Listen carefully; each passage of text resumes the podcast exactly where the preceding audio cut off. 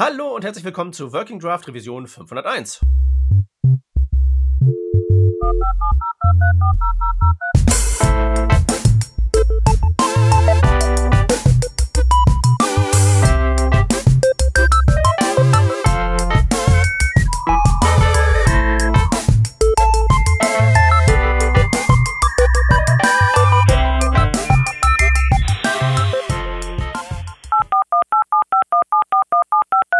Diese Revision von Working Draft wird euch präsentiert von der CT WebDev, der Frontend WebTech Konferenz des Heise Verlags. Die nun schon zum vierten Mal stattfindende CT WebDev fokussiert sich diesmal ganz und gar auf Barrierefreiheit, Performance und Testing. In der Pandemie sind Remote-Konferenzen natürlich das Gebot der Stunde, aber die CT WebDev macht aus der Not sogar eine Tugend. Denn jedes der Konferenzthemen, Barrierefreiheit, Performance und Testing, bekommt einen eigenen Konferenztag und jeder Konferenztag bekommt eine eigene Konferenzwoche. So könnt ihr euch alle drei Themen reinziehen, ohne drei Tage am Stück aus der Welt zu fallen. Am 23. November steht Accessibility auf dem Programm, am 30. November wird Performance serviert und zum Abschluss gibt's am 7. Dezember eine ordentliche Portion Testing-Wissen. Und sollten euch die Talks nicht reichen, hat die CT WebDev auch noch vier Workshop-Tage auf Lager. Alles dargeboten von internationalem Top-Personal und von mir. Ich bin, ich bin auch dabei. Also, kommt mit zu mir auf die CT WebDev. Alles Wissenswerte findet ihr auf ctwebdev.de. CT WebDev einfach in einem Wort.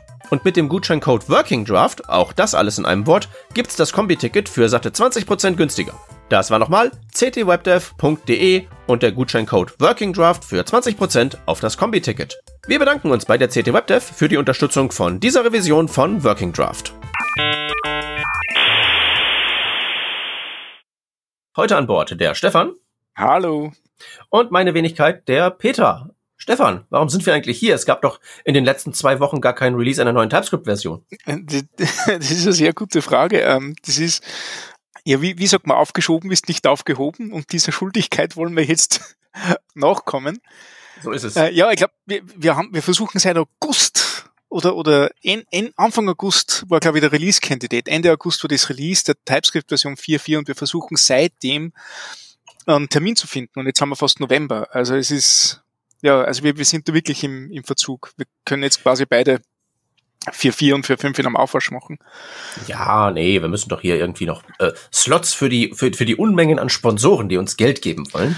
Da müssen, müssen wir das so portionieren, so wie so ein YouTube-Video. Da müssen wir eine dreiteilige Serie draus machen. okay. Gut, was machen wir? Wir stürzen uns wieder in die Featureliste von TypeScript 4.4, diskutieren, äh, geben vor, darüber zu reden und schweifen im Rahmen dessen einfach möglichst weiträumig ab. Genau, das ist der Plan. Was hältst du davon? Du hast ja, du hast ja vorhin gesagt, so im Vorgespräch, du hast überhaupt gar nicht mitbekommen, dass eine Version 4.4 erschienen ist und was drinnen ist.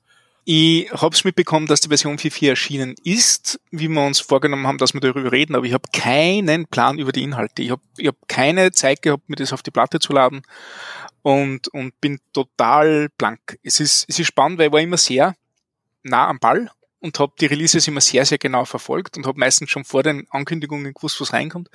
Aber das letzte halbe, dreiviertel Jahr war halt einfach inhaltlich komplett anders bei mir, da, mhm. dass ich sehr mich sehr weit davon entfernt habe, leider Gottes. Also ich, ich bin quasi jetzt wieder so ein bisschen auf Noob-Status ich sollte vielleicht einmal mein Buch lesen, vielleicht, vielleicht bin ich dann wieder. Ja, möglich, möglicherweise übertreibst du auch ein ganz kleines Stück mit deinem Noob-Status.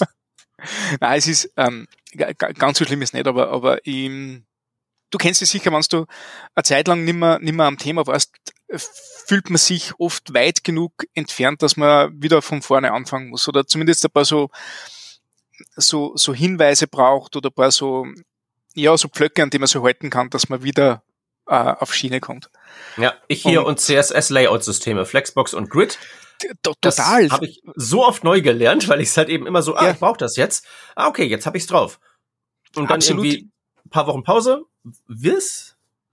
Ich, ich habe da sogar einen Modus, wie ich das beibringe, wenn ich es zum Beispiel in einem Uni-Kontext oder so äh, präsentiere, Flexbox und Grid Layout. Ähm, aber eben wie, genau wie du sagst, immer und immer wieder aufs Neue. Hm. Ja gut, äh, man muss auch wirklich sagen, Grid Layout, also Flexbox finde ich, also mag jetzt daran liegen, dass ich das damals noch gründlich gelernt habe und Grid Layout so dann ein bisschen so nach meiner aktiven Ich Pixel durch die Gegenzeit war. Aber Grid Layout ist halt aber auch wirklich, wirklich, wirklich, wirklich haarig. Also. Ja. Da habe ich meine drei, vier Snippets und das funktioniert dann meistens. ja, man kann halt irgendwie sozusagen damit advanced Floats machen und dann kriegt man alles richtig arrangiert und man sieht so aus, als würde man moderne Features benutzen und keiner merkt, dass man nicht wirklich weiß, was man tut. Ganz genau. Gut. Aber dann, ähm, weil ich meine, mir geht so ähnlich wie dir bezüglich, ähm, ich habe irgendwie 4.4 nicht so richtig wahrgenommen, die neue TypeScript-Version, beziehungsweise irgendwann sind halt tatsächlich einige Features davon in so meinen Sprachgebrauch reingeflossen und ich habe es gar nicht so richtig gemerkt. Sowas wie Von dieses, 4, äh, okay. ja, ja, so wie, sowas wie dieses Unknown in Catch. Ich habe halt irgendwann einfach gesagt, dip, dip, dip, mhm. npm Update und plötzlich ähm, waren da so meine Catches kaputt, weil da halt irgendwie plötzlich Unknown drin stand. Das werden wir gleich nochmal besprechen. Mhm. Äh, mhm. und dann so ich so, ah ja, na, das ist ja auch kaputt. Keine Ahnung, warum es vorher ging. Reparier, ab dafür und läuft. Und jetzt lese ich das gerade so nach und stelle so fest, ah, okay, deswegen war das vorher kaputt. Also beziehungsweise hat vorher funktioniert. Mhm. Naja, gut.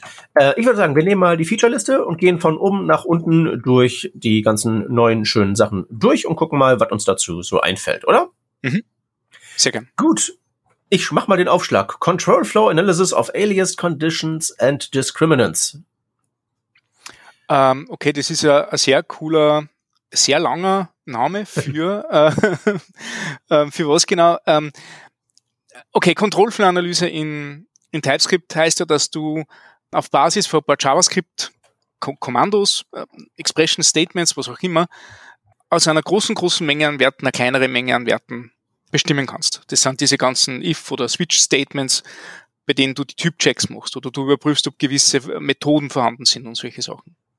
Und da gibt es zum Beispiel dieses Type of whatever, äh, wenn das String entspricht, dann kannst du davon ausgehen, dass du mit einem String arbeitest oder mit einer Number oder was auch immer. Und das funktioniert gut. Das ist ja auch ein bisschen so eins dieser, dieser Key Features von TypeScript. Ist allerdings nur dann gut, wenn man es halt direkt verwendet. Es gibt leider ein paar Probleme. Zum Beispiel, wenn du das in irgendeine Bullshit Variable auslagerst, ähm, wo du sagst, okay, ähm, const arc ist String und du machst du den Check, dann hat TypeScript keine Ahnung mehr, weil es das nicht auflösen kann. Und da ist jetzt der Interpreter bzw. der Parser ein bisschen schlauer geworden, dass der das rückführen kann auf solche Variablen. Wundert mich eigentlich, dass das noch nicht gegangen ist, aber ja. Naja, es ist ja insofern klar, das, das Beispiel, was du genannt hast, ist ja, wir machen so ein Boolean draus, das ja im Prinzip sagt, yo, das ist ein String und wir können das halt eben recyceln und müssen nicht Type-off und Type-off und Type-off wieder und wieder und wieder aufrufen. Genau, genau das ist jetzt irgendwie sicherlich nicht verkehrt, ist halt die Frage, äh, wie oft hatte ich dieses Problem bisher so geplagt? Ja, gar nicht. Mich also, eigentlich also, auch nicht. Und wenn es mich geplagt hätte, würde es mich wahrscheinlich sehr selten plagen und dann würde ich mir denken, Mai, dann ist es halt so. Ja. Und ich würde halt sagen, JavaScript Optimizer, der Ball liegt jetzt in deiner Spielfeldhälfte, mach halt, dass das nur am Ende ein Type of Call ist. Oder mach, dass das schnell genug ist. So es, es hat, es, ja, es hat mich ein bisschen verwundert. Mir, mir war das nicht bewusst, dass das ein Problem ist, muss ich ganz ehrlich sagen. Hm. Schön, dass es jetzt geht, nicht? aber, aber äh, wahrscheinlich geht es ja erst drum seit kurzem, weil ich, ja, also weil, weil viele Leute das wahrscheinlich nicht, äh, nicht so gehabt haben. Ne? Ja, also gut, muss auch sagen, mich persönlich ficht das jetzt nicht an, aber wahrscheinlich hat man solchen Code schon öfter mal gesehen. Ich meine, jetzt so von der reinen Logik her, ich versuche das Programm irgendwie möglichst basic zu halten, damit ich da Überblick drüber mhm. behalte, weil ich vielleicht das noch nicht so lange mache. Dann ist das ja gar keine so schlechte Idee, irgendwie so diese, diesen Vergleich aus dem, aus der Condition, aus dem if rauszuholen. Mhm. Ja, also äh, ist halt so ein Ding von, ist kein neues Feature, aber jetzt kann das Ding, kann der TypeScript-Parser, äh, der, der, der Type-Checker halt eben etwas besser verstehen, was Phase ist. Ganz genau. Hm. Naja, nicht schlecht ist. Macht auch keinen Bestandscode kaputt, äh, wenn ich das richtig interpretiere, sondern bringt höchstens. Ja, genau. Es wird einfach nur besser. Was, genau. Macht man halt ein bisschen weniger den, den, den, den S-Any-Hammer rausholen oder was immer Gen man Genau. Hm. Gut, äh, aber schon ein neues Feature und da bin ich jetzt ja mal gespannt, ob du da was zu, äh, zu sagen hast. Die Template String Patterns. Also, dass man im Prinzip mit den Backtick Strings sich auch Typen bauen kann und dann sowas ausdrücken kann wie, das ist ein String, der immer mit äh, Foo Unterstrich anfängt oder so. Hast du das bei dir irgendwo mal äh, eingesetzt für irgendwie ein halbwegs ernsthaft gemeintes Programm? Hast du dafür einen Use Case? Was für Sachen? Die der äh, Template String Pattern, wo du halt irgendwie mit den Backticks und Interpolationen auf Typebene dir einen String bauen kannst, der immer mit Fu anfängt und dann kommt irgendeine Zahl. Sowas in der Richtung. Äh, na, na, tatsächlich eher das rauslesen. Das ist eher das, was ich verwendet habe. Wo du sagst, hey, du hast diesen String und du möchtest auf Basis von dem String aber Typen bestimmen. Nicht? Dass ich mir ähm, so einen so ein Typ gebaut habe damit, eher, eher weniger. so was der, die, die klassische Sache ist ja das mit, äh, du, du haust ein paar Strings rein und du kannst automatisch so On-Methoden generieren oder so, was der für Events. Mhm. Okay, das dann doch schon. Also weil in meiner Ja, aber das, das habe ich, hab ich selber eher wenig verwendet. Ja. Ja. Okay, bei mir hat es nämlich überhaupt gar keine Rolle gespielt, außerhalb, wenn ich halt irgendwie sagen möchte, okay, euch ist dieser Workshop zu langweilig, guck mal hier, haha. ne? Und halt, so als, und, halt okay. so, und halt so als Über Überleitung in dann halt natürlich unser Lieblingsanwendungsbeispiel, äh, ja. dieses TS-SQL-Ding. Ja, ja. Ähm, aber nun, äh, klar, man kann halt eben da die mit, mit dem Infer-Keyword, das meintest du wahrscheinlich halt eben aus so Strings, Teilstrings rausziehen ja, genau, und dann genau. irgendwie genau, auf Typebene da, verstehen. Da gibt's ein paar sehr, da gibt's ein paar sehr gute Use Cases. Ähm, was habe ich unlängst gehabt? Ich habe unlängst ähm, so, so ein ähm, ähm, Commander nennt sich das Plugin. Das ist ein, ähm, ein Node-API, mit der man Command-Line-Tools macht. Nicht? Und die ist leider nicht getypt oder nicht gut getypt. Ähm, da kannst du aber mit einem String reingeben, okay, das ist mein Kommando, das ist die Description und du kannst eventuell auf Basis von diesem String nur auf optionale Werte und so weiter reagieren. Ne? Hm. Das habe ich versucht zu typen und das geht relativ schön. Also da haben wir selber einen Type-Layer nachher drüber geschrieben, damit ich weiß, wie, ob, ich, ob ich irgendwo ja den, ähm, keine Ahnung, den richtigen Befehl genommen habe oder sonst irgendwas. Und das geht eigentlich relativ gut. Oder Klassiker ist im Express, wo du einen, einen String hast, der den Pfad gibt und du kannst auf Basis von Parametern dir dein Request-Objekt zusammenstüppeln. Das mache ich hm, ständig. Okay. okay, das ist natürlich ein sehr schöner Use Case. Ja. Ah, okay, naja. Aber ähm, was halt bisher nicht ging, war, ähm, dass man diese Template String Patterns, das ist aber auch ein Name, also diese Template String Patterns verwendet, um sich ähm, eine Indexsignatur für ein Objekt zu basteln. Nach dem Motto, in diesem Objekt müssen alle Keys, äh, weiß ich nicht, mit Foo Unterstrich anfangen oder sowas in der Richtung. Das ging bisher nicht. Und das geht jetzt. Uh. Genau, cool. Ja. Also wieder so eine kleine, kleine Schärfe im, im TypeScript-Compiler eigentlich nicht. Also das, ja, man würde erwarten, dass das geht. Genau, genau, das ist der Punkt. Genau.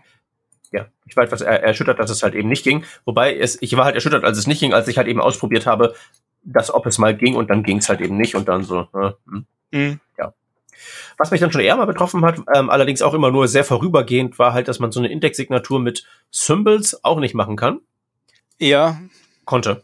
Ja, weil ja, jetzt geht's. Konnte. Ähm, und das hat mich halt immer nur sehr vorübergehend betroffen, weil dann habe ich halt eben gemerkt, ach, du benutzt ja Symbols, das kann man bestimmt irgendwie auch besser lösen. Und dann habe ich halt was anderes genommen und dann ging es halt eben auch. Ja. Das ist auch, da, da, da kriegst du aber wieder in die gleiche Kategorie rein. Ja, ja ich, ich hätte, ich würde erwarten, dass das geht, aber in der Anwendung ist es jetzt nicht so groß, dass ich da jetzt damit ein Problem gehabt hätte.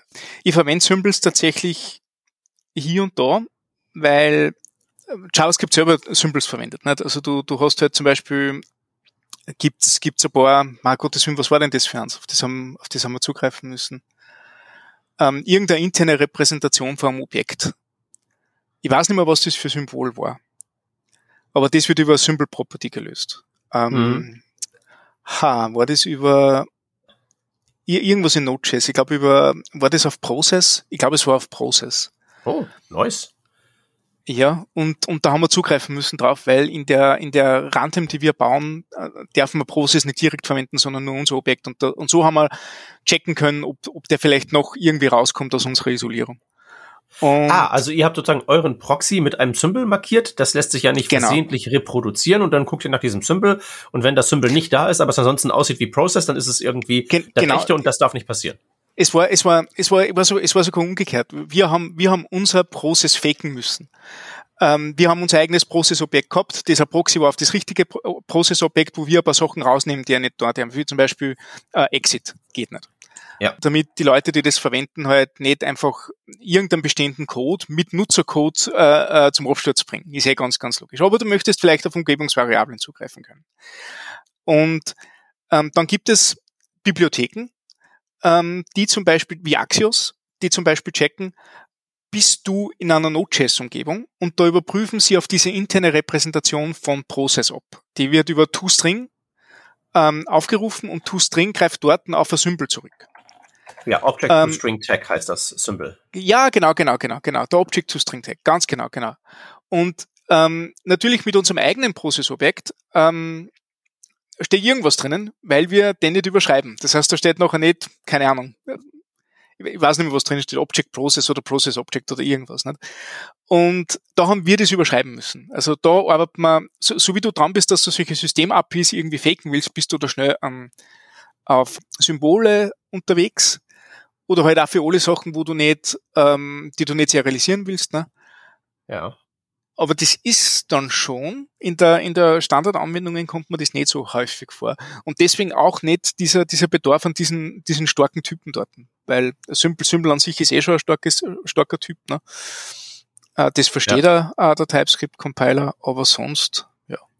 Naja, und vor allen Dingen ist der Use Case, den du beschrieben hast, so, so, so sehr der mir auch gefällt, also das ist ein exquisiter Hack, wenn auch gleich ich eine Frage habe, warum man es nicht anders gemacht hat, mhm. ist es halt eben so, auch da baust du ja nicht dein eigenes Symbol, sondern das ist ja tatsächlich ähm, Symbol im Use Case von ein besserer Magic Key, besser als Unterstrich, Unterstrich und dann irgendein Text, der sich mhm. repräsentieren mhm. ließe, sondern das sind ja diese well-known Symbols, diese String Tags und diese äh, Iterables und was es da nicht alles gibt. Ähm, und das deckt sich halt auch mit meiner Erfahrung. Also Symbol selber verwendet, hm, ja, schwierig, ne? Ja. Ja. Aber jetzt so für so ein Prozess-Fake-Ding, äh, ähm, warum nicht ein Proxy mit einer Liste, die sagt, diese und jenen APIs sind verboten? Warum kein Proxy? Äh, weil das über die ähm, das ist ein guter Punkt. Warum kein Proxy?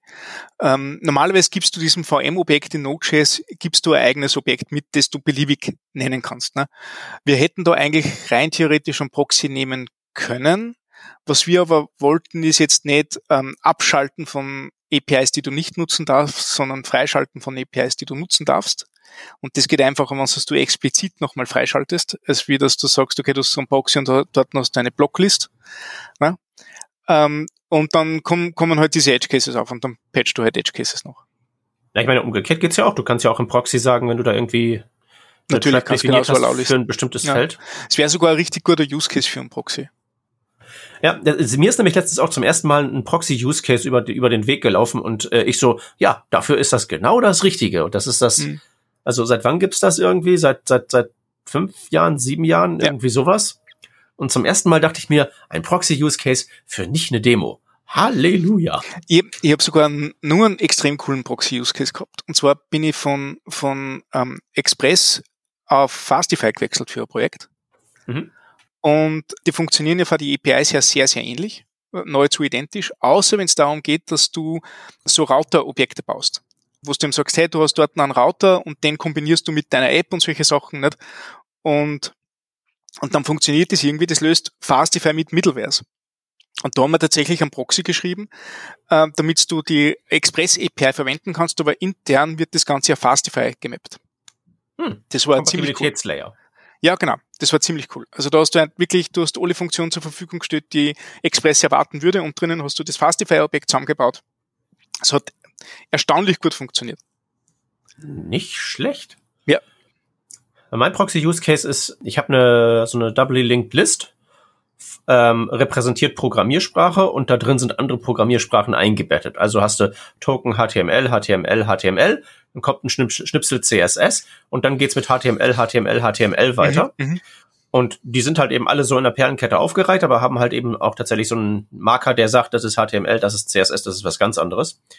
Und ich habe eine Funktion, die dann zum Beispiel HTML verarbeitet und der kann ich halt eine reine HTML-Welt vorfaken, indem ich dem Ding nicht diese Liste gebe oder Node aus der Liste, sondern einen Proxy gebe. Und der Proxy sagt halt, wenn du das Next-Feld abgreifst, greift er sich nicht das Next-Feld, wenn es eine andere Sprache ist, sondern übergeht dann halt eben alle CSS-Entries, bis halt eben dann der nächste HTML ist und returnt mhm. den dann. Das heißt, dann habe ich sozusagen mehrere Repräsentationen dieser Liste, ohne das wirklich haben zu müssen, sondern sozusagen den Proxy als View da rein. Ja, das ist gut. Das ist auch, äh, also vor allen Dingen halt ja. so nahtlos. Ich habe das halt irgendwann nachträglich eingebaut, weil ich merkte, oh, oh, oh, man kann in HTML ja CSS einbetten. Das war mir nämlich erschreckend lange nicht klar. Und dann konnte man das wirklich wunderbar da reinhacken, weil die ganzen Funktionen, die das konsumiert haben, denen konnte ich weiter sagen. Ja, ja, hier ist mhm. deine Linked Liste. Ich habe die schon vereinfacht. Also geht genauso wie mhm, vorher. Mhm, das ist also letztlich auch ein Kompatibilitätslayer. Cool. Das ist eine coole cool. Idee. Ja, das sind super Ideen. Im ganz im Gegensatz zu Symbol und Template String Patterns in Index Signatures. Nein, ach, ist ja alles, ist ja alles schön, nur halt, äh, ja. Hm. ja. Könnte es sein, dass TypeScript irgendwie relativ nah dran ist, fertig zu sein? Was meinst du? Ähm, na, absolut nicht. ähm, ich hab, ähm, ich bin erst, also ich, ich stelle mir diese Frage schon lange ähm, und ähm, ich bin draufgekommen, also und ich habe auch immer geglaubt, ja, wir, wir nähern uns schon langsam dem, dass du ähm, so ziemlich alle JavaScript-Use-Cases hast. Und dann ist eben diese Commander API dazugekommen. Und die Commander API hat, hat eine ganz lässige API, mit der du nämlich diese Options entweder in einem, in einem Fluent Interface machst, wo du dem sagst, Punkt, also du weißt ja, Command Line Options, nicht? Und du sagst entweder Punkt Option, mhm. Punkt Option, Punkt Option, Punkt Option, nicht? Und du veränderst das Objekt. Oder du machst das mit Program.option, Program.option, also Zeile für Zeile immer auf das bestehende Objekt. Und das ist ein Use Case, ja. den kann ich mit TypeScript noch nicht abbilden, ähm, wo du nicht ja. nur die Shape vom Objekt veränderst, während du damit arbeitest, sondern auch das veränderte Objekt optional zurückgeben kannst. Das heißt, eine Mischung aus, aus Return Value und Assert Signature. Und, ja. und diesen Use Case kann man noch nicht abbilden. Hm, Wenn wir den haben, dann glaube ich schon. Das ist eine Mischung aus, aus Is und Assert. Ne? Wobei nicht einmal Is, sondern äh, einfach ein Rückgabewert, dasselbe Objekt nochmal zurückgeben und noch ein Assert draufgeben. Und erst wenn wir das haben, dann glaube ich, glaube ich, schaffen wir das. Es sei denn. Ja, du bräuchtest, du, du bräuchtest ja im Prinzip ein, ein logikgetriebenes Declaration Merging ist das ja eigentlich. Ja, eher. genau. Also durch den Function Call kriegt ja ein anderes Objekt äh, zusätzliche Fähigkeiten, die es sonst ganz nicht genau, hatte. Ganz genau. Hm. Und eben die, die, die Möglichkeit, dass du in JavaScript sowohl ein bestehendes Objekt verändern kannst, das, das kommt jetzt mit dieser Assert Signature, ähm, aber auch die Möglichkeit, dass du ein Fluent Interface gestaltest, so ein Bilder-Pattern hast. Das sind Dinge, die, die gibt es mittlerweile sehr, sehr selten, aber die waren ja damals gang und gäbe, also gerade zu jQuery-Zeiten war ja das, war ja das üblich, dass du das machst. Hm. Und die Sachen hätte ich gern jetzt mit der Kraft oder mit der, mit der Mächtigkeit, die wir durch diese String Template Literal Types haben, hätte ich gerne ein bisschen erweitert, weil da kann man wirklich dann coolen, coolen Shit machen. Hm. Ja, okay, das, da stimme ich dir zu. Das geht tatsächlich so in dem Sinne noch nicht. Ich bin mal gegen die gleiche Limitierung gelaufen, als ich halt so äh, auch mal so Oldschool-Style Prototype-Patching gebaut habe. Mhm. Also Plug, also ich wollte halt auch ein Fluent Interface haben, aber die Bestandteile des Fluent Interface sollten sich daraus ergeben, welche Module man importiert. Mhm. Aber ich wollte halt eben, dass man einfach sagt, so hier import dieses Plugin und dann hat das gefälligst da zu sein, dass man das nicht da irgendwie mit einem Function Call noch reinstecken muss. Und das ist ja letztlich genau der Use Case von diesem Commander. Ja, genau. Wobei das in meinem Fall wahrscheinlich noch am ehesten hinzukriegen wäre, indem ich das irgendwie so als, als, als globalen Typ definiere und dann lauter Interfaces, die sich dann einfach zusammen mergen, so sie dann importiert ja. sind ich, ich frage mich halt eben, ob das wirklich, äh, also das, was ich da gemacht habe, wollte auf keinen Fall irgendwer haben, weil das ist Prototype-Patching, das ist voll, äh, voll 90er, das macht man ja nicht mehr. Dieser Commander, ja, okay, das ist schon eher sinnvoller, aber irgendwie so, die Mainstream-APIs sind das jetzt ja nicht, für die da noch der Support fehlt, so richtig. Na, also, also Commander ist, glaube also ich, nicht so am so Mainstream dort. Es ist für meiner Meinung nach eines der besseren Command-Line-Pakete auf Node, ne? Hm. Aber ja, ich meine, das ist Jammern auf hohem Niveau, muss man auch ganz ehrlich sagen. Ja, erstens das und zweitens stelle ich halt so die Frage von wegen Aufwand versus Ertrag. Ja. Also ich meine, wie viel muss man dazu reinbuttern, dass das dann geht und damit dann halt wir zwei zufrieden ja. sind an, an, an, in der einen Woche, wo wir uns mit dem Problem befassen. Ja. Übers ja. Jahr.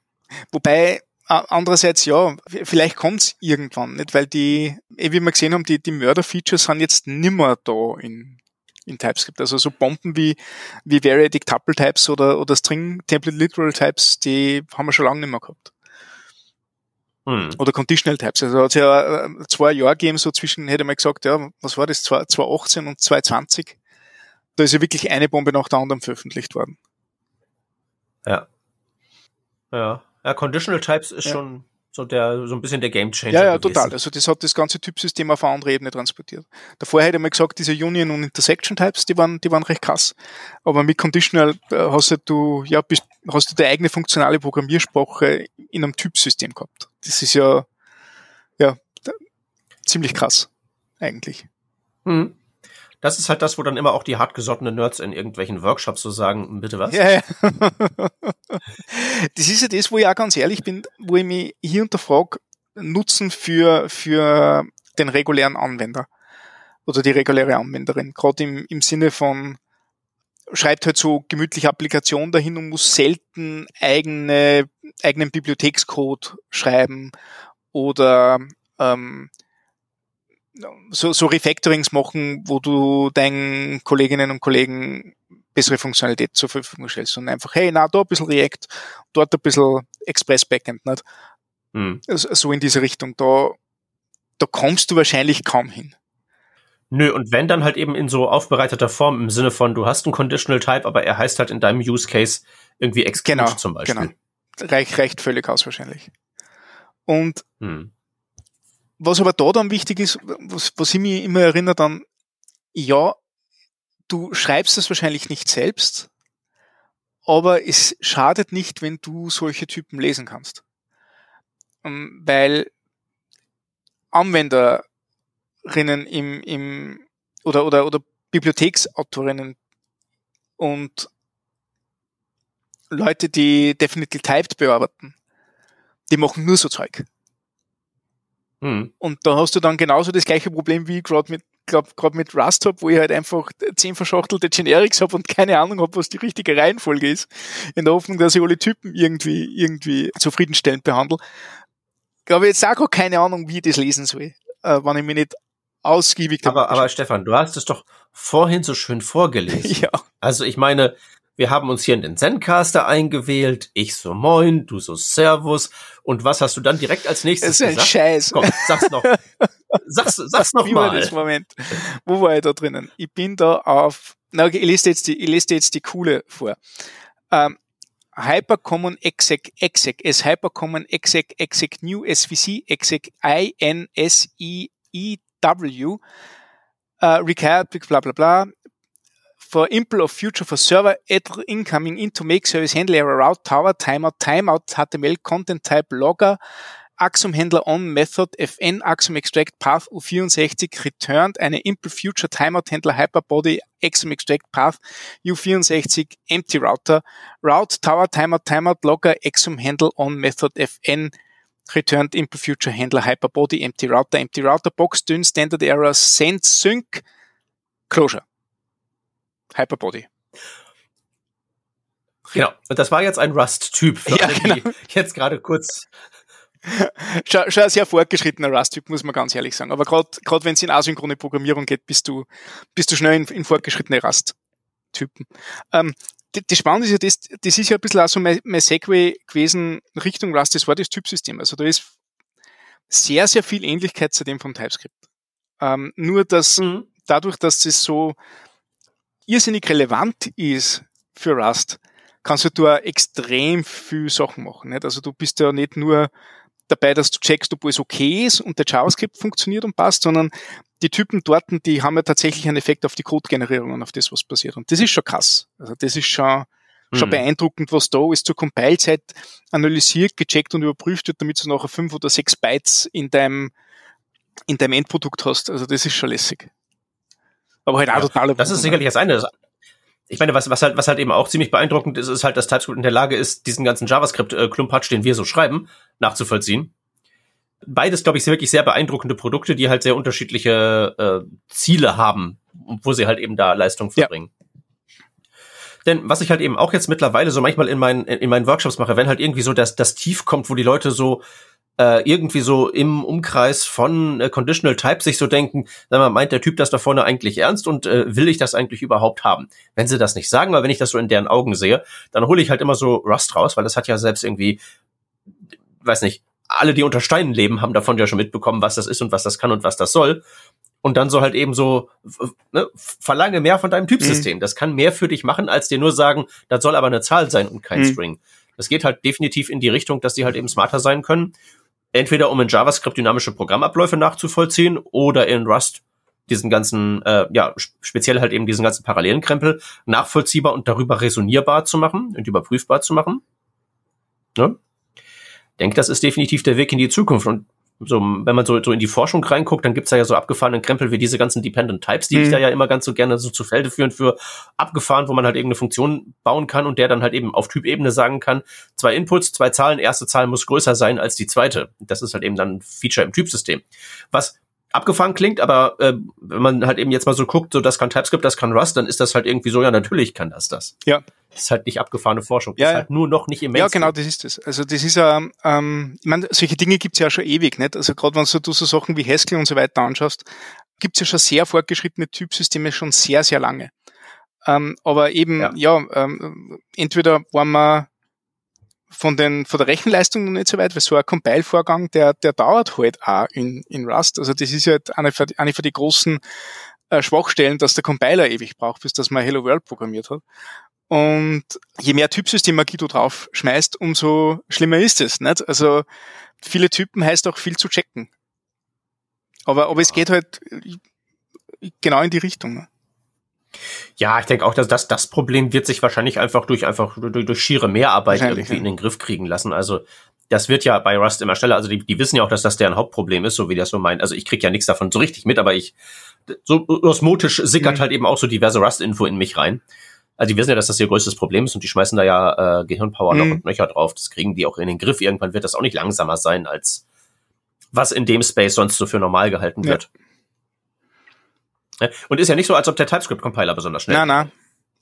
Wobei, also ich meine, der ist schnell und irgendwie in, in ihr in 4.4 total viele Performance-Optimierungen und so, aber ich meine, verglichen mit, äh, hier, Babel, mach das mal eben, mach mal irgendwie aus den, weiß ich gar nicht, aus den letzten Ko- war oder so, ne? Ja. Ist ja was, was wir hier gewöhnt sind. es ist aber auch, muss man auch ganz ehrlich sagen, Node ist ja ein cooles Tool. Äh, und für Server und so weiter extrem spitze, weil das, das, das beste Feature an Node.js ist ja das, ähm, dass es extrem gut ist, darin nichts zu tun. Was bedeutet, dass du, während du auf eine Response wartest, über HT, auf HTTP oder TCP oder wo auch immer, oder über irgendeinen anderen Socket, ist Node in der, in der Lage, dass sie nebenbei was anderes ausführen. Oder nebenbei was anderes Mhm. checken. Und das ist ja beeindruckend, wie, wie flott das eigentlich ist. Also das ist ja wirklich äh, er- erstaunlich cool. Aber gerade so, Und unvernünftig cool für das, was es alles so Ja. eigentlich ist an Infrastruktur, wenn man mal die Motorhaube ja, genau, aufmacht. genau, genau, genau. Aber du stößt halt dann sehr schnell an die Grenzen, wenn es gerade um viel, viel, viel Sachen geht, die du nicht, äh, auf die du nicht warten musst. Wie zum Beispiel String bearbeiten, Files schreiben und solche Dinge. Und äh, Hm. Compiler ist vor allem Files lesen, Strings bearbeiten, Strings schreiben und Files schreiben. Also das ist, sind eigentlich die schlechtesten Aufgaben für so ein JavaScript-Runtime. Und von dem her ist eigentlich eh beeindruckend, wie flott das Ding funktioniert. Ne? Aber trotzdem geht ja sozusagen dem in JavaScript geschriebenen JavaScript-Tool die, die geht ja der Mindshare schon flöten. Also ich meine, wir haben ja hier so ES-Build, das ist ja schon in Native Code und ich habe heute gesehen, Next.js ist jetzt ja irgendwie äh, neu rausgekommen und deren neues äh, TypeScript-Tool ist auch irgendwie jetzt was in Ja. Native geschriebenes. Das sind ES-Build, ist glaube ich in Go geschrieben und Next hat jetzt SWC, das ist auch ein TypeScript-Compiler in Rust geschrieben, adaptiert. Also das sind, ja- also die, die können halt zum Beispiel Multithreading ausnutzen. Die können gerade bei solchen Stringbearbeitungen extrem schnell sein. Nicht? Also das ist halt ganz andere Ebene, auf der du entwickelst dann. Aber du hinkst Ja, halt immer nach. also meine, ne? das, das- ist halt nicht das aus der Hand. Nicht? Also du, du wenn äh, das TypeScript Team 4.5 veröffentlicht, dann müssen die erst einmal nachpatchen, weil das ist ja eine Reimplementierung vom Compiler. Und das, Ja. Äh, aber du, ganz ehrlich, äh, wo geht die Lebenszeit dann flöten? Daran, dass du halt irgendwie ein neues TypeScript-Feature, von dem wir ja gerade sprachen, dass die Killer so anscheinend alle schon Ja. erledigt sind, dass das du das nicht hast? Oder geht die Lebenszeit darin flöten, dass du halt irgendwie jedes Mal, wenn du speicherst, ewig lange warten musst, bis irgendwas passiert? ja, das stimmt. Ja? Also ich Ja, meine, aber- ich habe jetzt ja wirklich ein ganz triviales Projekt mit Next.js am Start und ich merke halt schon so, ja, okay, du bist, also objektiv betrachtet bist du schnell, aber du könntest eigentlich auch schneller sein, wenn es nach mir geht. Ja, das stimmt. Es kommt davon, also für, für React-Verhältnisse bist du schnell. Für HTML ins Internet bringen, nicht. Nee, eben, eben. Und ich denke mir halt so, das, das ist aber hier der Maßstab. Also ich meine, all ihr ganzen tollen Build-Tools und so, ihr tretet halt an gegen, ich schreibe Vanilla HTML, Vanilla CSS, Vanilla JavaScript und drück F5. Das Ja. ist so der Maßstab. Und da müsst ihr halt eben echt einiges leisten, wenn ihr es euch erlauben wollt, langsamer zu sein. Und selbst dann habt ihr nicht viel Spielraum. Ja, absolut. Aber Mhm. ich bin, was eh, eher lang, eine lange Geschichte, bin sowieso diesen sehr desillusioniert vom, vom JavaScript-Tooling allgemein. ähm, das, also, das funktioniert alles nicht. das ist ja alles kaputt. Wenn ich mir mal 1,2 Gigabyte runterladen muss, damit ich ein Hello World in Angular rausschmeißen kann, dann, dann sind wir irgendwo falsch abbogen. Na gut, also ich glaube, das ist einfach nur Computerei im, in, in, in diesem Jahrzehnt. Ganz ehrlich. Also ich, mm. wie gesagt, ich, Nee, schon, also ich meine, guck mal, ich bin, ich bin ja nun kein, äh, hier, Dingens, ich bin ja kein richtiger Entwickler, ich quatsche die ganze Zeit nur. Letztens habe ich mal gedacht, so deployst du mal moderne Web-App, machst das mit Next.js und Cloud und äh, Plattform as a Service und so. Und dann irgendwie so, weil ich natürlich keine Ahnung habe, muss ich das irgendwie 80 Mal machen, bis irgendwie mal Hallo Welt da rausfällt.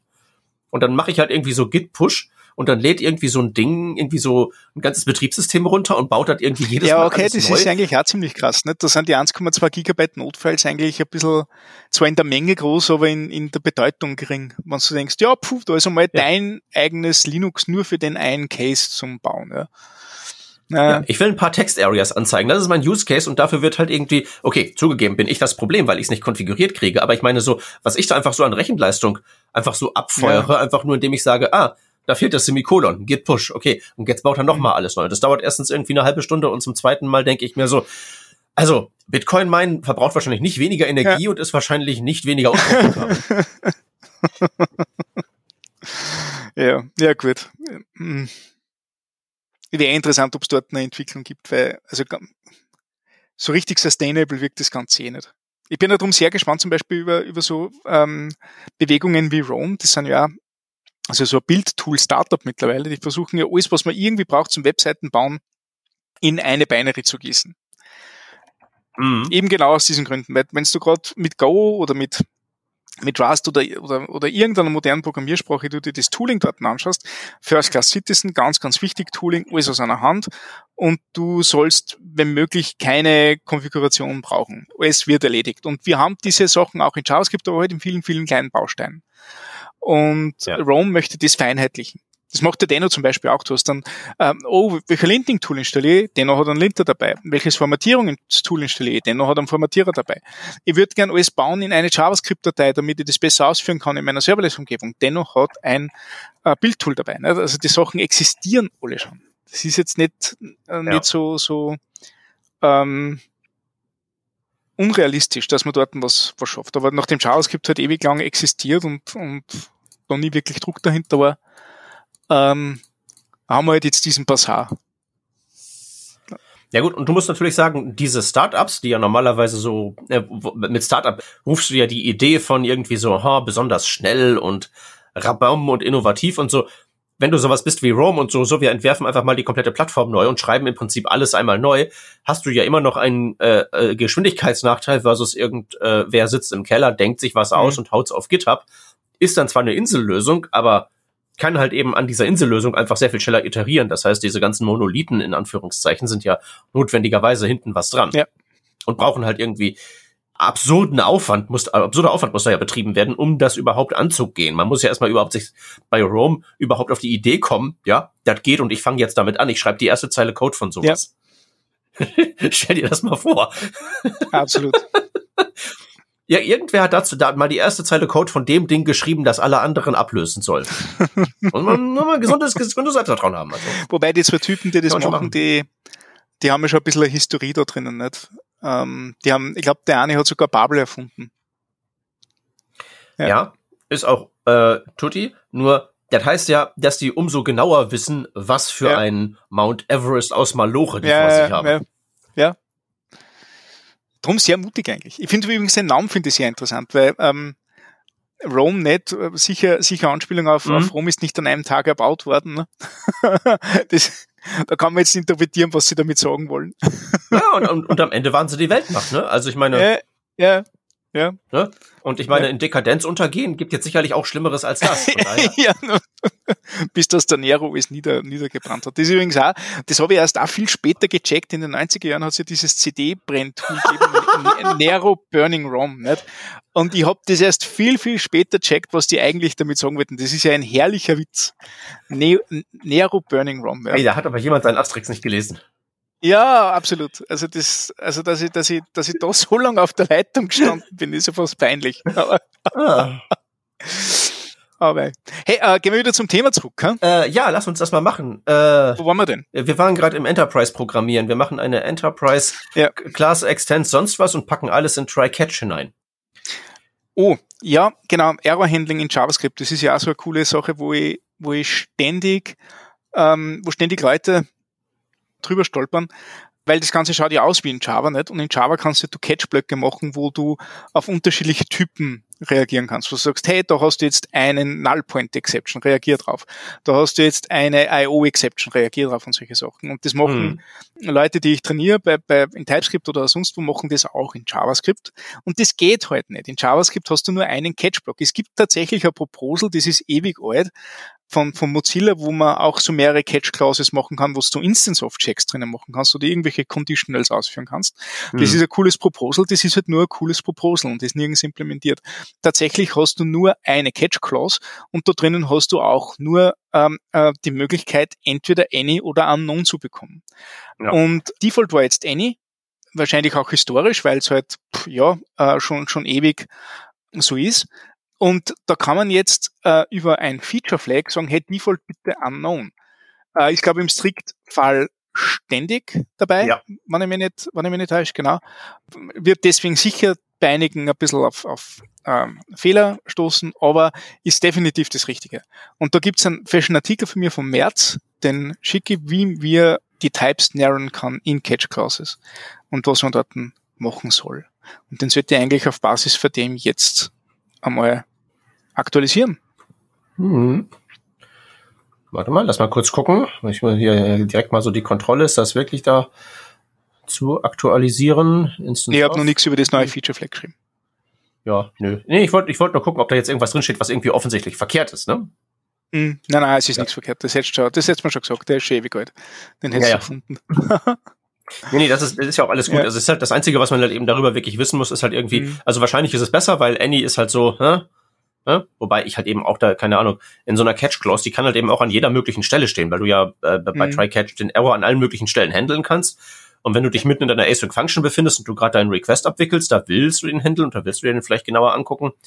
Also ich glaube, das krankt alles so ein bisschen daran, dass man ja in, also du musst ja im Prinzip, du kriegst auf jeden Fall, ein, sagen wir mal, du kriegst entweder ein Unknown oder ein Any. Ist ja beides irgendwie eine Büchse, mhm. die du aufmachen musst, um zu entscheiden, was du tust. Und du kannst ja überhaupt gar keine Annahme über irgendwas treffen. Also mhm. sobald du dich in einem Catch befindest, musst du ja damit rechnen, dass dir Strings entgegengeworfen werden oder Exceptions oder Promises oder weiß ja, der genau. Teufel was. Und alles. Also ich meine, wie geht man denn damit um, außer halt eben zu sagen, jawohl, ich bin jetzt halt eben in Catch und da herrscht halt eben der JavaScript-Modus, weil du, du kannst ja immer nichts weil du es halt eben nicht so, wie du es gerade beschrieben hast, wie in den statisch typisierten Mainstream-Sprachen, kannst du es halt nicht einschreiben, kannst diese Catch-Blöcke nicht überladen gleichsam. Okay, man kann es mhm. jetzt narrowen, aber okay, wann höre ich denn auf zu narrowen? Weil ich bin ja im JavaScript-Modus, ich muss ja mit allem rechnen. Ja. Tja. Also, ja. Wie oft verwendest du eigentlich noch Annie? Ähm, mittlerweile wieder öfter. Aha, ich auch. Na, also ich, es hat einmal diese, diese, da muss ich auch wieder einen Blogartikel schicken. Es hat ja einmal diese, diese starke Bewegung gegeben, hey, ähm, nix Annie, weil Annie ist der Teufel und Annie ist, ist schlimm und ich denke mir halt, hey, na, Annie ist, ist eigentlich total okay. Explizit ist Annie halt. Also ich, ich will halt explizit sagen, wenn etwas Annie ist, damit ich halt nicht in irgendwelche Probleme laufe oder dass ich zumindest den Code relativ schnell wieder raus rausfinden kann, wo, wo ich vielleicht diese, diese Lücken im Typsystem habe. Aber hey, bevor ich dort jetzt versuche, irgendeinem Typ zu entsprechen, den ich nicht kontrollieren kann, vielleicht dann sogar S-Clause habe oder sonst irgendwas, ich aber eh total weiß, was passiert, oder ich irgendwo ein Snippet kopiere, wo ich mir denke, okay, mach halt einfach, es, es wird schon schief gehen. Ne? Ähm, ja, bitte, dann nehme ich doch eh nicht her. Es ist echt nicht schlimm. Wichtig ist, dass ich weiß, wo das ist und wichtig ist, dass ich es nachher wieder rausfinden kann. Ähm, aber, aber TypeScript hat ja diese wunderschöne Art, dass man so viel davon nutzen kann, wie man möchte. Und darum ist es auch total okay, dass ich hier und da sage, hey, bitte, da fahre ich halt blind. Hm. Passt total. Ja, ich, ich könnte, ich würde mir halt irgendwie vielleicht so was wünschen wie so ein, äh, also in Rust gibt's ja Unsafe, äh, also ja, ja, ist ja quasi ja, ja. Unsafe uh. TypeScript. Ich ja, der Any-Block. So ich hätte gern genau ein Any-Block oder ein, oder irgendwie eine unsafe async Function definiere ich und da drin kann ich halt ja. eben Any verwenden und dann hält auch der Linter seine verdammte Klappe. Ja, genau, genau. Ma, das wäre super. Einfach nur so, hey, das ist jetzt mein bewusster, bewusster Ausstieg aus dem Ganzen. Das wäre, ja, ja, das wäre cool. Weil den, den bewussten Ausstieg, weil ich, ich nehme halt nicht an, dass du einfach irgendwo in so einen langen Spaghetti-Code Any reinpackst, sondern du packst halt eine Funktion drumherum und dann gibt's ja, halt eine genau. Eingangsvalidierung, genau. eine Ausgangsvalidierung. Ja, genau. Und dann ist das im Prinzip eine Unsave Function. Du darfst es halt nur nicht als Keyword dran schreiben, sondern du musst es in einen Kommentar drüber schreiben, was ja. die gleiche Funktion hat, nur Kommentare liest keiner und vor allem nicht der Linter und dann bist du halt wieder damit konfrontiert, dass du entweder den Linter umkonfiguriert, was du nicht machen willst, oder du baust das Ding und du wirst von mit Meldungen zugeschmissen, wo du immer so sagst, ja, ja, das steht da. Du kannst dann natürlich in einen Kommentar reinschreiben, ja, Linter disable, aber meine Güte.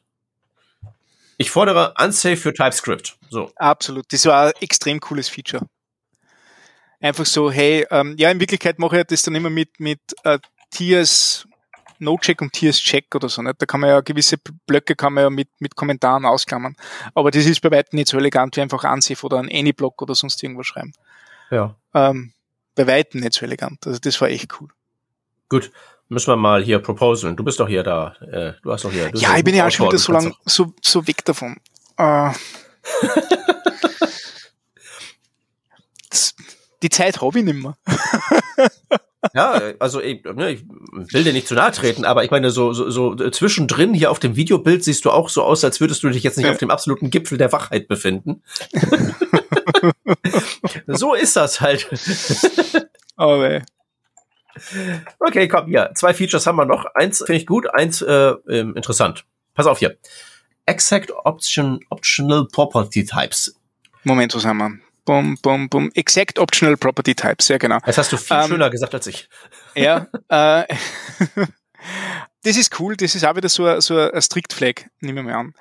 Mhm. Angenommen, du hast, du hast optionale Properties, wie zum Beispiel in dem Beispiel ist eine Interface-Person mit einem Namen String und einer, einem Alter, das Alter ist eine Nummer. Und dieses Alte ist optional, das heißt, du, du kannst das angeben oder auch nicht. Ähm, dann ist ja der Typ, wann das expandiert wird, ein Union Type von Number oder Undefined. Das kann eben sein, hey, der ist entweder hier oder nicht hier. Und mit Except Optional Property Types bist du, also, also du kannst jetzt natürlich dem Ganzen auch Undefined zuweisen ähm, weil das ja gilt, weil ja der Union-Type sagt, hey, du bist entweder Number oder Undefined. Das heißt, du kannst, kannst das hinzufügen. Ähm, das Problem ist aber, dass du dort teilweise in Situationen kommst, wo du halt so, keine Ahnung, programmatisch Properties assignst und da hast du irgendwo Undefined drinnen und dann hast du dort einen Wert, obwohl du, einen Wert, der, der nicht vorhanden ist, obwohl du keinen äh, erwarten würdest. Und mit Exact Optional Property Types hast du nicht mehr die Möglichkeit, Undefined hinzuzufügen, außer du gibst Undefined selbst in die Union. Nicht? Ähm, außer du sagst, es ist ein valider Wert. So ist das Property einfach nur vorhanden oder nicht vorhanden. Und das ist so eine kleine Sub Subtilität. Ich lese gerade, es ist nicht Teil vom Strict Flag, sondern es muss, es muss extra enabled werden. Aber da gibt es sicher eine Klasse an Fehler, die, die da, da super Problemchen macht. Genau. Und deswegen ist das jetzt drin.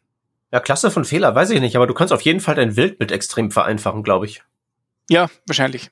Äh, weil, also so, so, so, weil, wenn das nicht mehr geht, wenn du nicht mehr undefined einfach irgendwo zuweist, was dir ja in Runtime JavaScript, wenn du ganz, ganz normal schreibst, eh nicht passieren würde und der einzige Fall, der, wo es dir in TypeScript halt eben ständig entgegenfällt, dass in deiner Union sich undefined drin befindet, ist entweder, wenn du es reinschreibst, was halt selten der Fall ist, mhm. oder halt eben meistens, wenn du halt das Fragezeichen irgendwo eingebaut hast.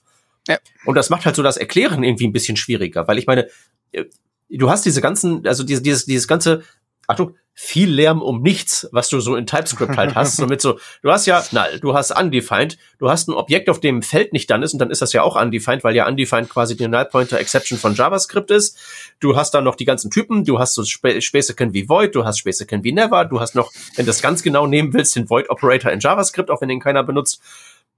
Also, gerne, gerne weniger davon. Gerne irgendwie einfach auch so, gerne weniger. Mach weg. Komm, hau ab. Ja, ja, absolut. Tja. Also bin ich, bin ich voll für, werde ich aktivieren. Ich habe die, die, diese Möglichkeit auch nie bewusst genutzt, bei ein, ein optionales Feld anzugeben, in dem ich es angebe und dann Undefined reinschreibe. Das ist so ja, Banane. Ja, ja. Das stimmt. Hm. Stichwort Banane und ich weiß nicht, wie ich das benutzen möchte. Äh, es gibt anscheinend ein ECMAScript Proposal für einen Static Block in Classes und ähm, ich bin schlau genug, jetzt die, äh, die Einführung zu sprechen, damit ich jetzt dir den Ball übergeben kann, auf das du erklärst, wie das funktioniert. Go. Okay. Ähm, du hast eine Klasse, du kannst in einer Klasse statische Felder haben. Das geht.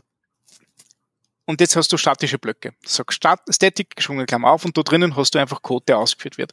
In diesem Code kannst du statische Felder verändern. Irgendwie wirkt's äh, auch statische private Felder verändern und irgendwie wirkt's wie so, so ein Static Constructor oder doch nicht. Und ähm, ich weiß nicht, warum man sowas benötigt. Wahrscheinlich, weil man all in Static gehen möchte. Also äh, kein Static ja. Constructor. Constructor äh, impliziert ja eine Instanz wird erzeugt und das ist ja hier gerade eben nicht der Fall. Nein, das ist nicht der Fall, sondern du, du in der Deklaration bist du unterwegs. Aus. Du führst der Code aus. Die Frage ist, wann wird das ausgeführt? Mit Import von dem Ding, nehmen wir mal an. Ja. Ähm, mit, mit dem originalen Parsen, ja. Also in, in Wirklichkeit wirkt es ein bisschen so wie, wie Module Scoping. Ähm, nur nicht auf Modulebene, sondern auf, auf Klassenebene. Und das ist eigentlich, ja, also ich, ich verstehe ja Klassen in, in JavaScript oder TypeScript sowieso nicht. das ist soweit das erste wahrscheinlich. Äh, darunter liegt ja, liegt ja grob gesagt, mit ein paar Feinheiten ist das natürlich anders. Äh, eine Function, äh, eine Konstruktorfunktion und ein Prototyp. Jetzt mit dem Gartensaum, wie du in der Vorbesprechung gesagt hast, hat sich das natürlich subtil verändert, dass dort Sachen drinnen sind, die man nimmer so äh, einfach. Gart, Gartenzaun meint das private Feld mit der. Ja, genau, die private, private, genau, diese Art. Das ist der Gartenzaun, alles was hinterm Gartenzaun ist, darf man von außen nicht, nicht zugreifen. Ne? Das ist die, Mhm. Die Eselsbrücke dahinter. Also ist natürlich eine subtile Änderung. Äh, wenn man jetzt zum Beispiel so statische Felder runterkompiliert, dann sind es halt nachher in, in der Funktion drangehängte Properties, also auf, auf dem Funktionsnamen drangehängte Properties. Wäre so quasi mein Function foo und dann habe ich foo.bar, nicht, zum Beispiel. Und das ist, das geht in JavaScript, das ist cool, weil eine Funktion ein Objekt ist. Das heißt, da kannst du solche Sachen machen. Top. Ähm, das sind statische Properties, wenn man die denn wirklich braucht bin mir nur nicht sicher, ob das einen Sinn hat, weil Module machen das ja auch. Also du hast ja keinen Grund für statische Klassen, ähm, wenn du ECMAScript-Module verwendest. Da hast du die gleiche Encapsulation, da hast du die gleichen Zugriffsrechte, da hast du, da kannst du Dinge, Dinge ähm, private machen, indem du sie nicht, nicht exportest.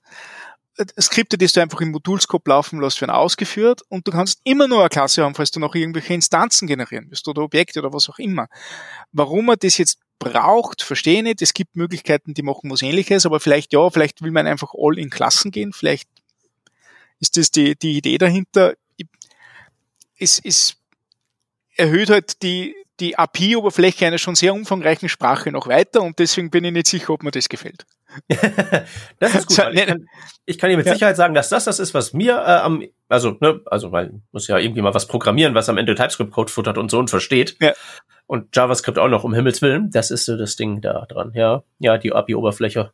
Also, warum man das braucht, weiß ich auch nicht, weil äh, du kannst halt ein Modul machen, aber ich glaube halt, das folgt halt so aus dieser Idee, äh, Klasse ist irgendwie so eine Unit of Encapsulation und äh, alle Units of Encapsulation sind gleich erschaffen und äh, mit gleichen Rechten vor Gott und dem Gesetz. Also ja. gibt's jetzt halt eben auch Static-Blöcke für die Klassen. Ja, es ist halt ja, ja mehr, mehr drauf.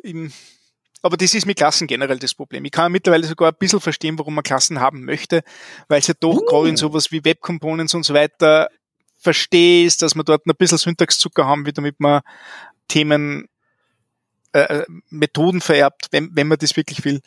Äh, solange die, die Vererbungshierarchie nicht so, so arg kompliziert sind wie in C-Sharp oder Java. Ne? Kann, kann ich verstehen, warum man das als Konstrukt haben möchte. Äh, geht halt mit anderen Sachen besser. Also, äh, warte mal, dann will ich mal kurz hier nachvollziehen. Also, äh, ich nehme mir mal eben kurz hier so ein P-Element aus der TypeScript-Doku. Mal gucken, was das so extendet. was, für Element? Das? Äh, ein, ein P-Element. Äh, ja, das, das Extends HTML-Element, Extends Element, ja, bist du ja schon dort. Genau. Extends also Node. Ja. Äh, Moment, erstmal P-Element, Extends HTML Paragraph Element. Ne, das gibt's ja. Oh, äh, Scroll. Dann kommt HTML-Element. Dann kommt äh, Element. Dann müsste Node kommen.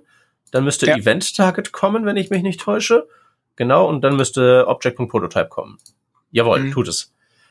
Ist schon ziemlich arg, oder? Ja, man redet ja nicht umsonst von einer Prototype-Chain, ne? Ja. Oder wie, wie, wie die Kids halt heutzutage sagen, Class A, Extens B. Äh, äh. Und von dem, von dem her verstehe ich schon, also man, na, was heißt verstehe? Ist, das Gute war, so, solange es noch keine Klassen gegeben hat, war das ein irrsinniger Aufwand, äh, Element in die Prototype-Chain zu hängen. Und deswegen hat man hoffentlich die Finger davon lassen. Und das war gar nicht so übel, weil da wird der Code nur eigentlich ziemlich kompliziert, wenn man das will. Mit dem Extends-Keyword wird es jetzt einfacher. Okay. Ähm, das Problem ist, es wird einfacher. Ähm, äh, Leute machen das jetzt, wo sie es wahrscheinlich oft gar nicht brauchen. ja, es gibt sicher Use Cases, es ist sicher ein Mentalmodell, das man, das man benutzen kann. Ich, ich verstehe es halt nicht. Äh, was ich ja gerne hätte, wäre wär so, so ein, Tiny JavaScript so ein Subset an JavaScript-Funktionalität, mit dem du auskommst. Da sind Module drinnen, da sind Objects drinnen, da sind Funktionen drinnen, ähm, vielleicht nur eine Art für Funktion, weil warum, warum mehr, mehr Funktionstypen aufladen, als wie man braucht. Das kann man gar nicht verwenden, das existiert einfach nicht, das braucht, na gut, vielleicht braucht man es in einem Projekt. Das würde ich mir sogar noch einreden lassen. Aber das war's. Ähm, eine Konstruktorfunktion wird über irgendeine Namenskonvention gelöst in einem Modul oder so. Und du hast Tiny JavaScript und das kann halt nur ganz, ganz wenig. Dafür hast du halt ein Subset von der Sprache und, und, und Leute verstehen eher, was zu tun ist. Das war eine coole Idee. Ähm, wird nie und, passieren. Und, und, du würdest dann natürlich, wenn du, wenn du jetzt, wenn ich jetzt plötzlich einen einmal Zeit hinstelle und du würdest sagen, okay, Kamerad, das mache ich jetzt, könntest du dann wirklich, würdest du dann wirklich das zu einem Subset ausbauen oder würdest du, könntest du der Versuchung nicht widerstehen, so Dinge wie Type of Null gleich Object zu reparieren? ja, das, das ist aber, ja, das Null existiert nicht, es gibt nur Undefined. Das ist eine Lösung, mit der ich mich anfreunden könnte. Ja, und, und alle APIs, die, die Null zurückgeben, werden umgemodelt auf Undefined. Gibt es ein Proxy dafür. Ja, das heißt ja. dann aber tatsächlich, dass, dass du ja, dass du in intentionelles Nichts, nichts von zufälligem Nichts unterscheiden kannst. Ja, genau. okay.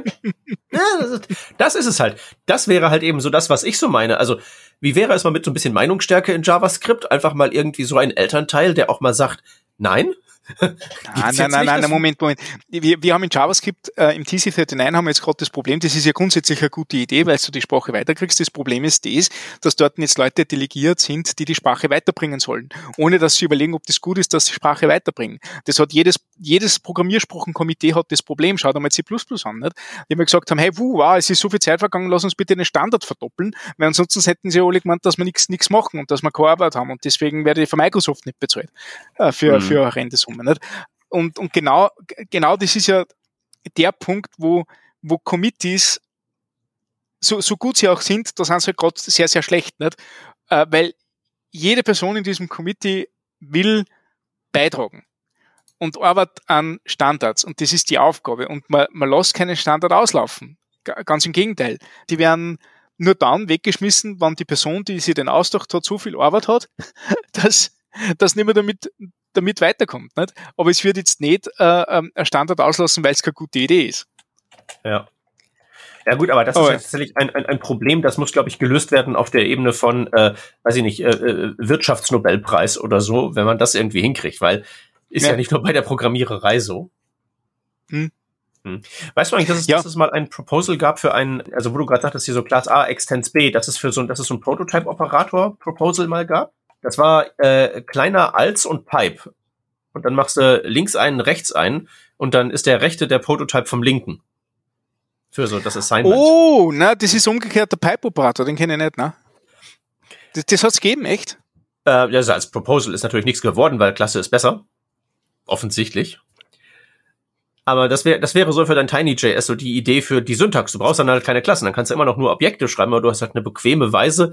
Also statt dieses, mhm. diese, diese, dieses, dieses Dings da von, von, von, von früher. Also, das alte Prototypsystem oder die alte API fürs Prototypsystem hat ja zwei Probleme gehabt. Erstens unhandlich und zweitens, weil so unhandlich hat es keiner benutzt, sondern jeder hat halt so seine eigene Implementierung von Klassen gebaut. Ja, und genau. am Ende, Ende herrschte Kraut und Rüben. Jetzt kannst du halt wenigstens sagen, Class my error extends ja, ja, error ja, und so. Ja, das stimmt. Das ist eigentlich gar nicht so schlecht, ja. Aber ich meine, du könntest ja das gleiche Ziel erreichen, dass alle einheitlich arbeiten, indem du die Baseline so gut machst, dass der Abstraktionsdrang eher gering ist. Auf dem Syntax-Level, ja. Mhm. Genau, es benutzen ja auch alle irgendwie den Type of Operator und es gibt jetzt nicht so viele, also gibt's natürlich, dass Leute so ihre ihr is-Type-Function bauen, das halt irgendwie null noch abfrühstückt, aber so allgegenwärtig wie Klassenimplementierungen damals war es halt nicht. Ne? Mhm. Ich finde leider das Proposal für dieses Ding nicht mehr, aber ich bin mir extrem sicher, dass es das mal gegeben hat. Ja, es kommt mal, also, also die Prototype-Chain erweitern, das ist ja ein Thema, das schon lange, lange existiert und ich glaube, das ist sogar mal in ES5, glaube ich, vorgeschlagen worden, weil nicht in ES4, weil ES4 waren ja die ersten, die Klassen haben wollten. Die damals noch ganz anders ausgeschaut haben. Ja, und XML und so Zeug. Ja, das ist ja, das habe ich ja gar nicht gewusst. Das hat ja, also ich habe gewusst, dass es diesen ähm, ECMAScript für XML Standard gegeben hat, wo du einfach XML reinschreiben hast können in JavaScript. Du meinst JSX, ja? naja, warte, auf das, auf das möchte ich hinkommen. Das ist jetzt wieder äh, herausgekramt worden, weil JSX so populär worden ist. Und sagen, haha, das war ja schon ein, ein Proposal, das war sogar schon im Firefox in, implementiert. Nicht? Also das ist gar nicht so grauslich, wir sind nicht die Grauslichen, die ganze Welt ist grauslich. Ähm, das war ja mal so die, so die Idee dahinter. Und was ich aber außergefunden habe, nachher wie ich ein bisschen so History-Recherche gemacht habe, ist, dass ähm, JSX kommt ja ähm, von, von Facebook, die sowas schon ähnlich im PHP implementiert haben auf der Hip-Hop vor allem, wo du einfach die Möglichkeit gehabt hast, dass du, ähm, weil es halt PHP ist, nicht, einfach HTML und, und ähm, äh, Code mischt und da haben sie ein paar Syntaxänderungen gemacht, damit es ein bisschen einfacher ist. Und die Leute, die diese Syntaxänderung gemacht haben für die Hip-Hop vor allem, nicht, oder für diese Hack-Programmiersprache, nicht, die, die auf PHP aufbaut, haben sie tatsächlich von diesem ECMAScript vor XML inspirieren lassen. So ja. ist man wieder Full Circle gekommen. Nicht? Also das ist, die haben das gesehen, dass den Standard gibt und gesagt, hey, lass uns ein paar Syntaxänderungen machen im PHP, damit das ungefähr so ist wie dort, weil das schaut einfach aus zu bedienen. Nicht? Und, und das haben dann Leute angewendet und haben das als JSX in JavaScript gebracht. Und tatsächlich sind wir jetzt dort, dass wir breitflächig diese, diese Sache im, im verwenden in JavaScript. Ähm, und darum war es ja. gar nicht so abwegig, dass mir irgendwann einmal sagt, hey, macht's das doch als, als Browser-Feature, aber da. Ja, wobei, also ähm, dieses ECMAScript for XML, das hatte ich tatsächlich erfolgreich verdrängt. Aber ich meine, das ist ja, das ist ja schon vom Scope her sehr viel weiter als so ein JSX das eigentlich ist. Ja klar, weil das, das baut ja gleich einen Baum auf, das tut der JSX nicht. Du brauchst immer nur einen, einen Renderer oder, oder ja. ähm, ähm, dumme Implementierung. Wobei, was mir jetzt natürlich einfällt, ist, äh, man nehme einen Template-String, nehme ein Template-String-Tag, mache sowas ähnliches wie Hyper-HTML und dann muss man dann noch irgendwie ganz viel, ganz viel TypeScript String Parsing Magie oben drauf werfen, auf das das halt dann irgendwie auch noch type-safe gemacht würde. Da bist du schon dort. Ja, schön. Oder halt nicht schön, aber es wäre da. ja, ich habe ich hab letztens tatsächlich äh, mit einem Projekt zu tun gehabt, die machen tatsächlich Soap. Das hatte ich gedacht, gibt's gar nicht mehr. Soap. Aber, oh, guck an. XML ist noch da. da uh, putting the XML in XML HTTP hm. Request. Ne? Ja, genau. Ich finde ja cool, was ich da, was ich da gerade lese, ähm, wenn du den Wikipedia-Artikel für, für ECMAScript für XML mhm. durchlässt, steht da in, in, in der Standardisierung. Ne? Das, es wäre ja sogar standardisiert und solche Sachen. Aber E4X ist inzwischen März 2013 obsolet. Als Alternative wird Jackson empfohlen, JXON. Das ist im Grunde eine ähnliche Implementierung. Ich dachte, okay, vielleicht sollte man den Artikel aber ein bisschen aktualisieren, weil ich glaube, dass kein Mensch Jackson verwendet wird. Was ist das denn? Lossless JavaScript XML Not Notation ist auch von, von, von Mozilla tatsächlich ähm, ähm, ein Standard. Äh, funktioniert eh, ähnlich wie die ganzen Sachen. Ne? Das ist, ist ja. Moment, Moment. Äh, was genau macht das? Warte mal, ich suche, ich suche da was. Es macht also XML, also es nimmt XML und encodet das als JSON. Ja. Ah, okay. Und da wärst du eigentlich gar nicht so weit entfernt, für, für sag ich mal, was, was, was du in JavaScript oder so kriegst, nicht? Ähm, warum? Also, JSX sind Nested Function Calls. Ja. JSON ist eine Nested Datenstruktur. Du kannst aus einer JSON-Struktur äh, sehr einfach Function Calls machen. Das ist jetzt nicht auch mit, mit vertretbarem Runtime-Aufwand zu erledigen. Ne? Ja. Ähm, wenn du halt jetzt äh, eine Syntax hast, die einfach einmal auf diesen, auf diese JSON-Struktur dazwischen geht, ne? dann haust du es einfach in x-beliebige Renderer, sind das jetzt React-Renderer oder Vue-Renderer oder was auch immer, scheißegal. Äh, und du hast das normalisiert. Du hast JSX normalisiert, du konntest das im Browser machen. Das war schon eine Möglichkeit. Ja. Aber ja, na, das, das wäre ja dann tatsächlich einmal ein Standard, wo das Committee arbeiten müsste. Also, sorry. Ich bin, wie gesagt, da auch ein bisschen desillusioniert von dem. Ja, ich habe tatsächlich letztens damit kämpfen müssen. Deswegen bin ich gerade so auf jede Variante von irgendwie so JSON-Objektserialisierung springe ich so an, so, oh, äh, weil äh, ich habe ich hab was gebaut und da sind halt eben Maps und Sets drin und ich muss die mhm. halt irgendwie in die Datenbank quetschen oder, oder über oder über HTTP versenden und so. Und ähm, ich suche dann auch nach der sauberen Lösung. Es gibt keine. Ne? Ja. Ich hätte mal gesagt, der alte Standard von 2013 würde ich jetzt nicht nehmen als saubere Lösung. Aber Nee, also ich, ich springe, ich suche nur noch nach Inspiration. Alles, was ich halt eben jetzt gemacht habe, ist, ich habe mir halt so einen eigenen, äh, na hier, wie heißen sie, so für die Stringy, für den JSON-Stringifizierer und für den Reviver kann man ja so eigene Functions einbauen. Hm die in meinem Fall dann einfach sozusagen äh, eine Map äh, in ihre äh, Entries destrukturieren und das in ein Objektfeld packen mit, äh, mit Entries sind die Entries und dann ist da halt so ein Fleck drin. Das ist dann hier die, der, der Reviver Tag 1 für Maps und der Reviver Tag 2 für Sets.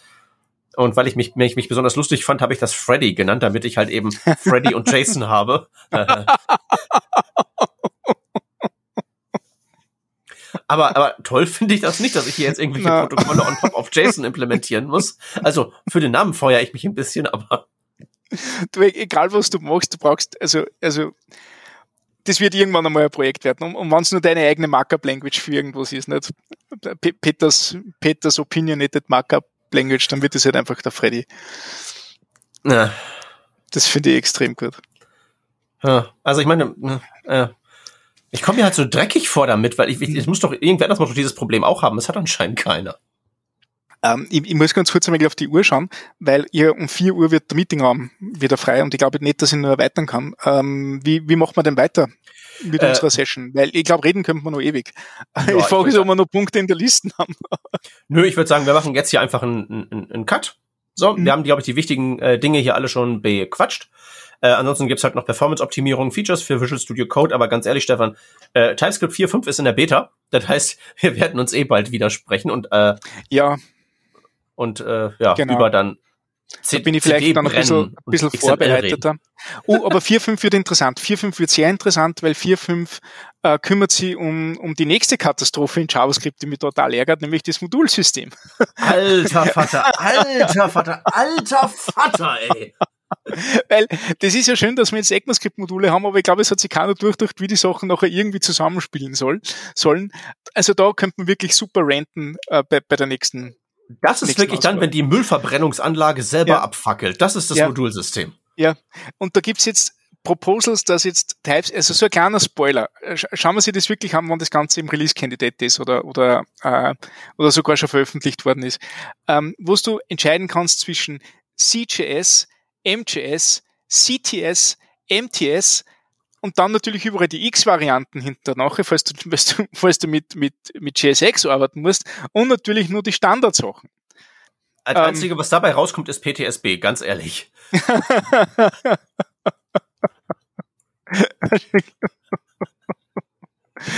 ganz bestimmt. Oh, okay, Mist. aber das klären wir dann nächstes Mal. Alles klar. Jo, okay, äh, okay. Äh, dann verabschieden wir uns. Wir danken fürs Zuhören. Erinnern wieder daran, schreibt Kommentare hier rein, wenn ihr mehr über CD-Brennprogramme wisst. Wir sind hier die Koryphäen dafür. und über XML, Soap, äh, Jason und Freddy. Ähm, danke fürs Zuhören. Stefan, danke fürs Mitmachen. Das Passt. war mir ein Fest. Danke. Bis bald. Tschüssi. Ciao, ciao.